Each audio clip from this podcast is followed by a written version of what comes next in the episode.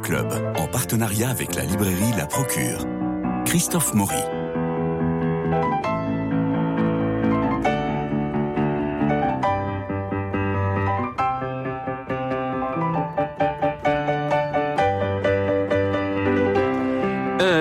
Auditeur, Louis Chastagnol, pour ne pas le nommer, m'adresse un mail charmant ponctué de jolis compliments et attire mon attention sur le fait que chaque semaine une nouveauté chasse la nouveauté, qu'il ne retrouve plus le titre d'un ouvrage que j'aurais présenté ici avec son auteur bien entendu. Alors pour vous répondre, Louis, eh bien je suis allé chercher quelques souvenirs, car ce sont désormais des souvenirs pour vous, pour nous rafraîchir la mémoire, d'autant que bien des titres que je vais évoquer ce matin sont encore sur les tables des libraires.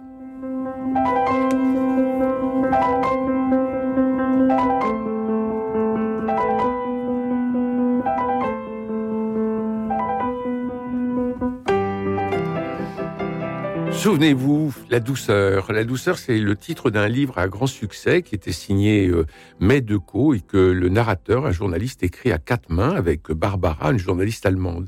Ils se sont rencontrés en Australie pour une manifestation mondiale autour de la rose et la présidente de cette association euh, est une femme d'une grande élégance, d'une grande douceur, d'une belle féminité. Les deux journalistes ont du mal à percer le secret de cette femme, et ce sont ses mémoires qu'ils vont écrire sous le titre La douceur.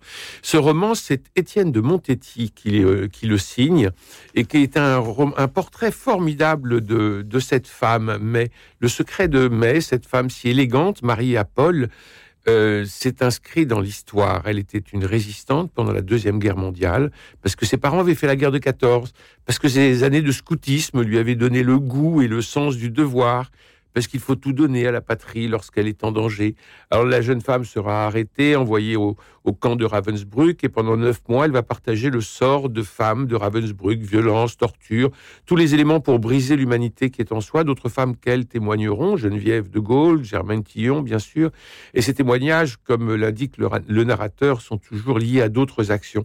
Alors on a accès au journal de, de mai, et on sent que Étienne de Montetti euh, s'amuse euh, à écrire un, roman, une mise en abîme, mais aussi une volonté de, multiplier les, tiroirs narratifs. Alors c'est le portrait d'une rescapée de Caen euh, qui est catholique, qui est ancré dans le terroir de sa propriété de Saint-Rémins, qui est ancré dans l'histoire de sa famille, dont les portraits ornent le salon, ancré dans le devoir ancestral, et, qui s'appuie sur la foi et l'engagement. Ce sont des gens dont l'élégance refuse de se placer en victime, malgré le traumatisme, et c'est ça sans doute qui fait l'élégance de ce livre, La douceur, publié chez Stock et écrit par Étienne de Montetti.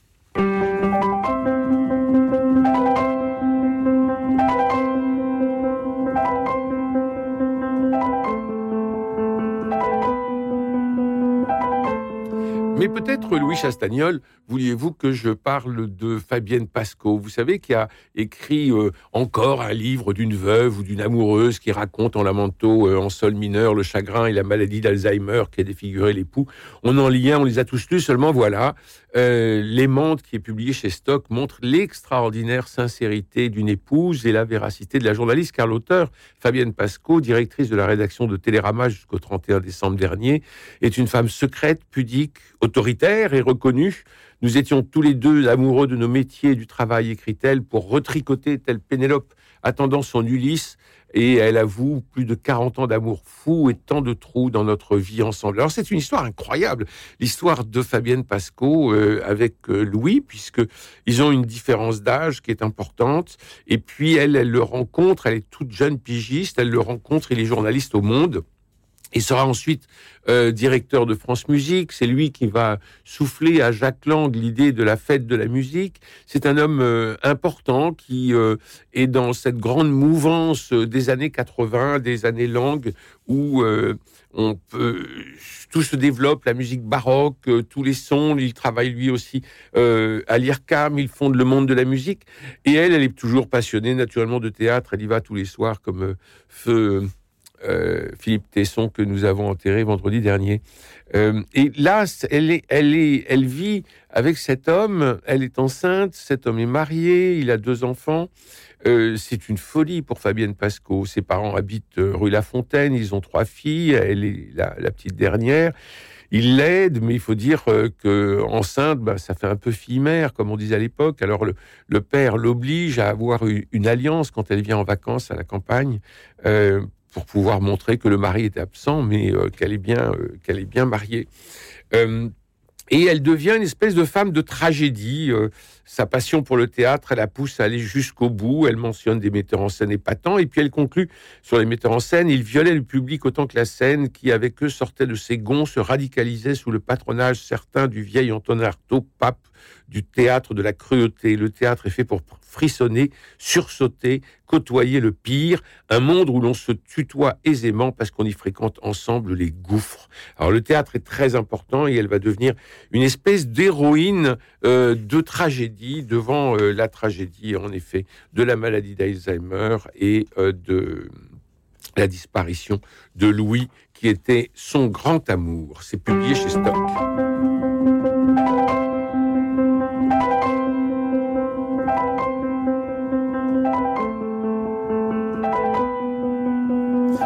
Un peu le même thème, Louis, que nous avons euh, évoqué avec euh, Nathalie Reims, euh, qui publiait Au long des jours, un très joli roman où la photo de couverture, vous savez, montre un homme et une jeune fille, une jeune femme plutôt, avec une grande différence d'âge. Il a 54 ans, elle n'a pas encore 19 ans, et c'est la photo, un Polaroid, prise au cours d'une soirée par Bettina Reims, la grande photographe sœur aînée de l'auteur.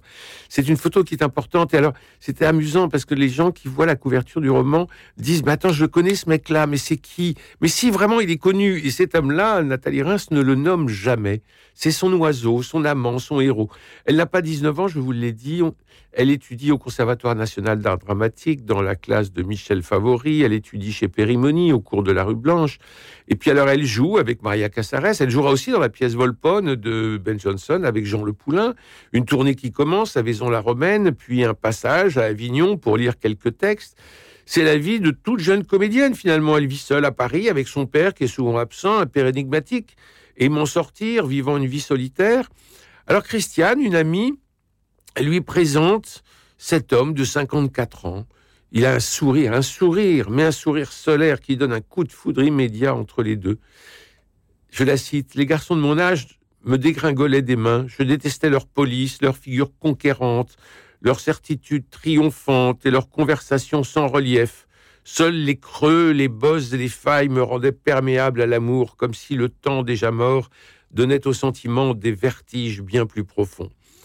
Alors cette différence d'âge de 35 ans ne pose jamais de problème ni entre la jeune femme ni avec cet artiste. Au contraire, elle nourrit leur relation, elle la rend encore plus secrète, encore plus exceptionnelle. Je la cite encore, ce que je pouvais vivre avec ces hommes qui apparaissaient à d'autres comme des vieillards me fascinait. C'était leur parcours et une certaine joie enfantine qui, pour continuer à faire vibrer en eux la curiosité, le désir, le charme, leur quête d'éternité. À 18 ans, je me contentais de remarquer que ceux de mon âge m'assommaient et qu'avec ce nouvel espoir d'un amour naissant, j'étais peut-être à l'aube d'une merveilleuse aventure. Pour le protéger, il m'était impossible de le partager avec qui que ce fût. Je m'étais promis de le garder secret, caché au fond de mon cœur.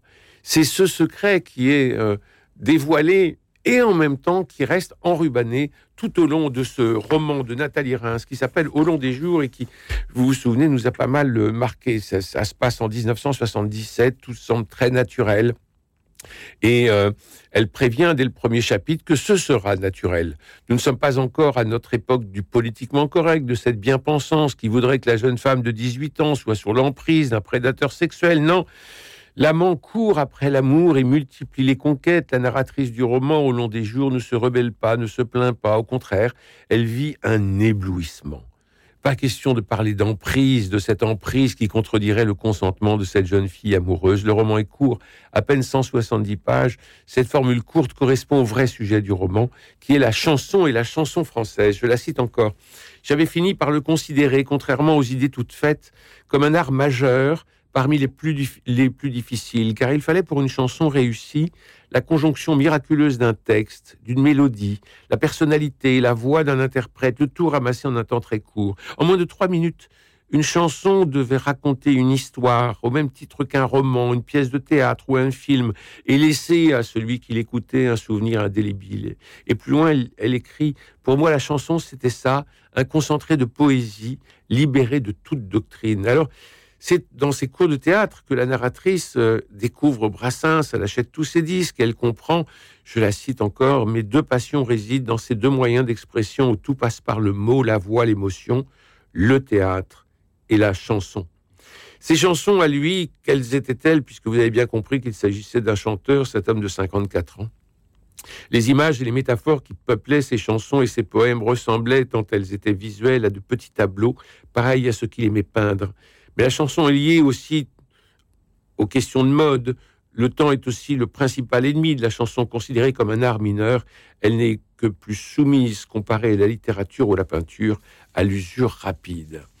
Alors c'est un très joli, euh, très joli roman de cet amour, cet homme euh, qui, au long des jours, euh, à la fois l'attire, il partage une, un amour fou. Alors, il y a une scène incroyable parce qu'il est marié, comme je vous l'ai dit, et alors il, il fait venir la petite chez sa femme euh, pour les faire rencontrer toutes les deux.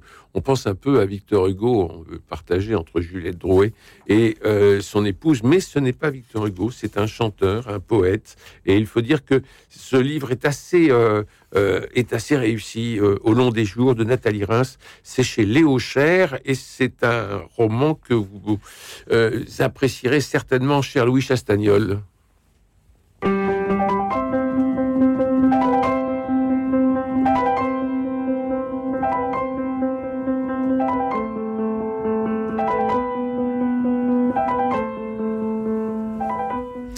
Alors peut-être que c'est le roman de Marie-Hélène Lafont, alors qui n'a pas...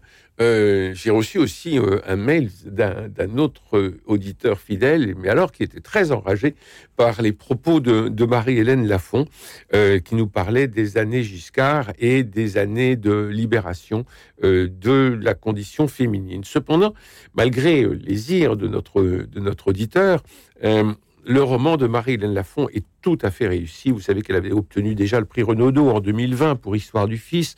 Elle avait publié son premier roman, Le Soir du Chien, et puis paf, c'est le Goncourt des lycéens. Et puis lorsqu'elle publie des nouvelles, bing, c'est le Goncourt de la nouvelle. Enfin bref, euh, Marie-Hélène Lafont réussit cette œuvre patiente, euh, tout à fait singulière, très personnelle. Ses parents euh, étaient agriculteurs, alors la femme, elle connaît le monde taiseux des agriculteurs, qui est, qui est très violent, comme elle l'écrit dans le roman. Alors c'est l'histoire, euh, vous vous souvenez peut-être, c'est l'histoire Les Sources, d'une d'une femme qui a 30 ans, qui va avoir trois enfants, Isabelle Claire et Gilles. On est en juin 1967. Elle est mariée depuis huit ans. Et elle écrit, elle dit, une boule monte dans sa gorge, il ne faut pas, elle voudrait s'empêcher, elle doit garder des forces pour tout faire, sinon ce sera encore le cirque, la corrida. Ils ont acheté la ferme en mars 1963, euh, il y a tout juste quatre ans. Et on est en plein Cantal, on est dans une ferme complètement isolée, presque comme une île, donc dans un huis clos entre elle et son mari. Et naturellement, nous allons assister aux violences conjugales et la pauvre, euh, la pauvre femme euh, va être euh, à la fois battue et énervée et ça va très mal se passer. Mais, et c'est la force de ce roman de Marie-Hélène Lafont qui s'appelle Les Sources, publié chez Bûcher-Chastel, Marie-Hélène Lafont ne se contente pas de raconter les malheurs de cette femme, de cette fermière. Elle raconte aussi les malheurs du fermier, c'est-à-dire de l'homme qui la bat. Et pourquoi est-il violent? Pourquoi elle l'agace? Pourquoi chaque chose qu'elle fait ne se termine pas, ne s'achève pas, ne se parachève pas, et lui il est agacé, et il sent que cette femme est un boulet dans sa vie. Sans doute se sont-ils mariés trop tôt, se sont-ils mariés avec beaucoup euh, d'immaturité. Bon, ça pouvait ça ne pouvait pas se faire. Et heureusement, elle va sauver sa peau et elle va quitter euh, la ferme. Mais c'est un roman euh, à la fois psychologique, un roman sociologique.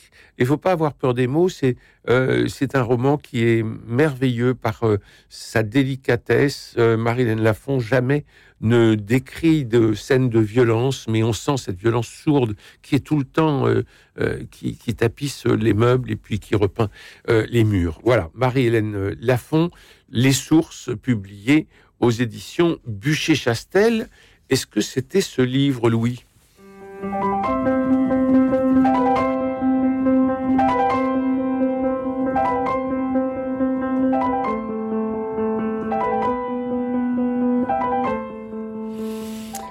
Alors peut-être que euh, c'est le livre d'Ariane Bois. Euh, que la guerre ne tue pas seulement les hommes, elle massacre aussi les rêves, les espoirs et toute une génération. Et c'est bien ce massacre des rêves et la résistance à ce massacre qu'Ariane Bois raconte dans ce roman publié chez Plomb qui s'appelle Ce pays qu'on appelle Vivre. C'est l'histoire de Leonard Stein, qui est dit Léo, qui est caricaturiste de presse, qui a été arrêté par les gendarmes français pour être déporté d'abord à Dachau où il passera six mois, et il ira ensuite au camp des Milles où il rencontrera euh, Marguerite Keller, dite Margot, qui est une jeune volontaire d'un réseau de sauvetage marseillais. Alors évidemment, c'est une histoire d'amour avec toutes les épreuves, embûches, contrariétés difficultés, comme un lent chemin initiatique vers l'union. C'est aussi la description du camp des Milles que je ne connaissais pas, qui a été réouvert au public en 2009, qui est une ancienne tuilerie de trois étages en briques, qui avait été réquisitionnée par les Allemands pour interner des Juifs et des opposants, euh, au régime. Alors, on est à quelques kilomètres d'Aix-en-Provence, et singulièrement, ce camp a rassemblé des artistes qui vont créer, sous l'œil assez bienveillant, il faut le dire, de l'autorité disciplinaire. Alors ils vont faire un théâtre dans, dans la cave, ils vont euh, peindre aussi. Euh, il y aura Max Ernst notamment qui sera là, euh, Gustave Ehrlich, dit Gus, euh, et d'autres peintres connus. Il y aura des écrivains, des musiciens des, des théâtreux, des, sculpteurs. Et on va avoir la peinture du grand mur du réfectoire qui va être voulu et encouragé par la hiérarchie du camp. Je cite Ariane Bois, pour la première fois depuis longtemps, Léo se sent vivant, la création lui fait toujours cet effet-là, ce jaillissement qu'il trouve sous le pinceau au détour d'une phrase ou dans une soirée de théâtre improvisée comme celle-ci. Citoyen de l'ombre, il retrouve par la grâce du jaune, du vert ou de l'ocre un peu de lumière. Alors c'est une histoire qui se termine bien, il y a des moments un peu stressants, il faut le dire. Euh, et dans cette même émission avec Ariane Bois, pour son roman Ce pays qu'on appelle Vivre, publié chez Plomb. J'ai présenté aussi un très joli livre d'Elios Azoulay avec des dessins de Bedrich Frita qui s'appelle Quand un père dessinait dans le camp de Terezin aux éditions du Rocher. C'est un peu l'histoire du, Léo de, Ariane Bois. Je cite parce que Frita été caricaturiste, c'est son métier. Mais la vérité, c'est que l'époque est caricature. Frita n'est qu'un réalisme, un hyper réaliste. Il a un truc dans l'œil, une douleur intolérable, c'est la lucidité. Donc Frita sera déporté à Térézine avec sa femme et leur fils Tommy. C'est un très joli livre que nous propose euh, Elios Azoulay aux éditions du Rocher. Et peut-être que c'était ce livre-là que nous cherchions.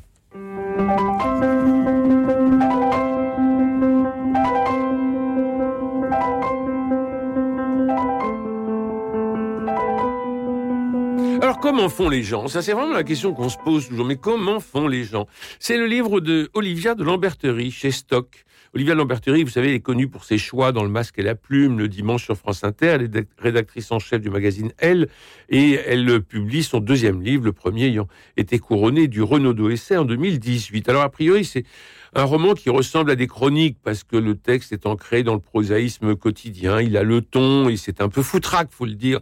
Il faut, un, les textes ne sont pas, le texte n'est pas chapitré et à première vue, il n'a pas l'air très charpenté, comme si Olivier de Lamberterie s'en sortait par des pirouettes. Vous savez, ces phrases qui nous font dire ah ben oui c'est bien vu euh, et qui restent toujours à la surface des choses. Oui, il y a un côté très nana dans cette écriture et la situation dans laquelle nous plongeons avec Anna qui est l'héroïne. Alors Anna c'est une femme qui a une petite cinquantaine, elle a 52 précisément, elle est mariée depuis 30 ans à Peter, un Américain qui ressemble à Jean-Louis Trintignant, non l'acteur splendide dans le triomphe de sa jeunesse, ni le vieil homme rompu par la mort tragique de sa fille, Jean-Louis Trintignant, Trintignant entre deux âges. Et puis Peter, c'est la seule certitude. Ils ont trois filles adolescentes, Anna et la mère lambda, de filles lambda, qui s'appellent Allegra, Félicité et Joy. Et puis un jour, Anna regarde le portable de son mari et s'aperçoit qu'il a une maîtresse de 20 ans de moins qu'elle. Alors c'est la catastrophe. Et Olivia de aurait pu raconter la prise de conscience dès le début du roman. C'est-à-dire, on aurait pu avoir au début du roman Anna qui ouvre le portable, qui s'aperçoit que son mari a une, une liaison, et puis elle ne sait pas comment se, sortir de tout ça, et puis à la fin, bah, soit ils se séparent, soit ils se reconstruisent. Mais Olivia Lamberterie n'a pas euh, n'a pas pris ce chemin-là. Elle a l'idée de, de ne révéler cette histoire qu'en toute fin du roman. Et on apprend justement la tromperie n'est pas donc le sujet elle n'est pas le déclencheur du roman. Et elle est la conclusion inévitable de ce qui arrive, et c'est ce qui en fait un vrai et bon roman. Alors on a un portrait de femme incroyable, Courir, c'est la profession des femmes, quel que soit leur métier, mais elles sont trop exténuées pour se rebeller contre l'ordinaire de leur existence. La France entière fait la grève, sauf les mères. Alors on a l'usage intensif de l'empathie, l'usage intensif de l'empathie l'épuise. Et lorsqu'elle découvre que le groupe WhatsApp de sa fille de 13 ans et de ses copines s'appelle les putes, vous pensez qu'elle a dépensé tout son stock de bienveillance, elle l'écrit elle-même. Elle, n'a plus d'énergie pour la gaieté. Parfois, elle se dit qu'elle devrait démissionner de sa famille, comme on quitte un emploi dont on ne peut plus. De la puberté à la tombe, les corps féminins, les trop gros, les trop maigres, les trop beaux, les trop moches subissent discrimination et agression. Elle n'en peut plus. Avec MeToo, Olivia de Lamberterie en appelle à la modération et à l'équilibre. Et elle va plus loin. Elle dit plus on avance en âge et plus on consent à rétrécir le temps entre le premier regard et le premier baiser avec la langue. C'est un portrait de femme, c'est aussi un portrait de fille. Car Anna une mère qui s'appelle Nine, qui est ex-68 arde, elle est vieillissante, et elle écrit Les vieux, on les aime quand ils sont morts. Avant, on les planque des fois qu'ils seraient contagieux. Alors dépassée, déclassée, elle se sent, euh, elle se sent minable. Il y a des passages formidables parce qu'elle est déléguée des parents au conseil de classe. Euh, passage aussi sur les programmes euh, scolaires. On s'aperçoit que le système ne va plus. Elle en a marre de ses vies en compétition. Les enfants, écrit-elle, c'est comme les vieux, ils doivent être rentables au feu de l'éducation capitaliste, les professeurs qui disent éléments, bons ou mauvais, pour parler d'enfants, comme s'ils étaient des meubles, les parents qui se prennent pour banquiers. Anna se demande comment habiter dans ce monde. Et le vrai sujet du livre, finalement, c'est le temps. Alors le titre, Comment font les gens? C'est une question entendue pour les fins de mois. On semble la lancer pour la fin de vie, la vieillesse, le temps. Le temps qui a passé sans crier gare. Le temps qui marque Anna à chaque instant. Elle a hâte de rencontrer la ménopausée joyeuse. La vieillesse n'a pas seulement attaqué son visage, mais sa personnalité. Son éclat s'est noyé tel un chaton dans l'eau glacée. Elle travaille dans l'édition, elle y travaille bien d'ailleurs, mais on lui place une supérieure hiérarchique, une sorte de Cruella. Là encore, elle est dépassée parce que la Cruella est plus jeune qu'elle.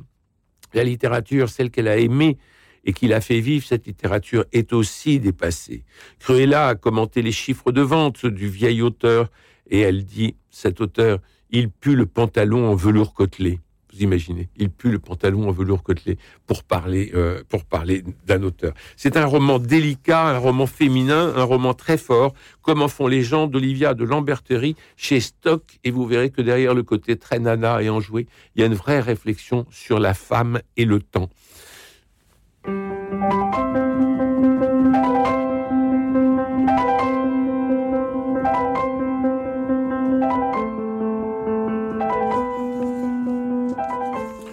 Oh là là, je vois que le temps passe et nous avons encore plein de livres, cher Louis, que vous avez peut-être recherchés. Nous en resterons là de Chloé Lambert aux éditions du Rocher. Vous savez, Chloé Lambert est une comédienne, metteur en scène et auteur de théâtre.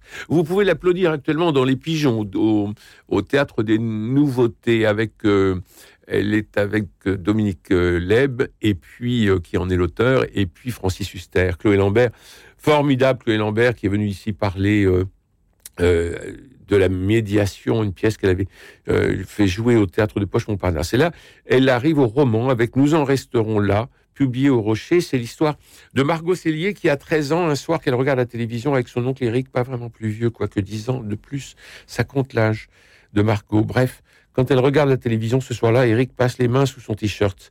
Excitation, sidération en tout cas, euh, pour ses deux cousins, et qui se retrouvent euh, dans le même lit chez ses parents à lui, ses grands-parents à elle. Cette relation va se répéter, s'inscrire dans le temps.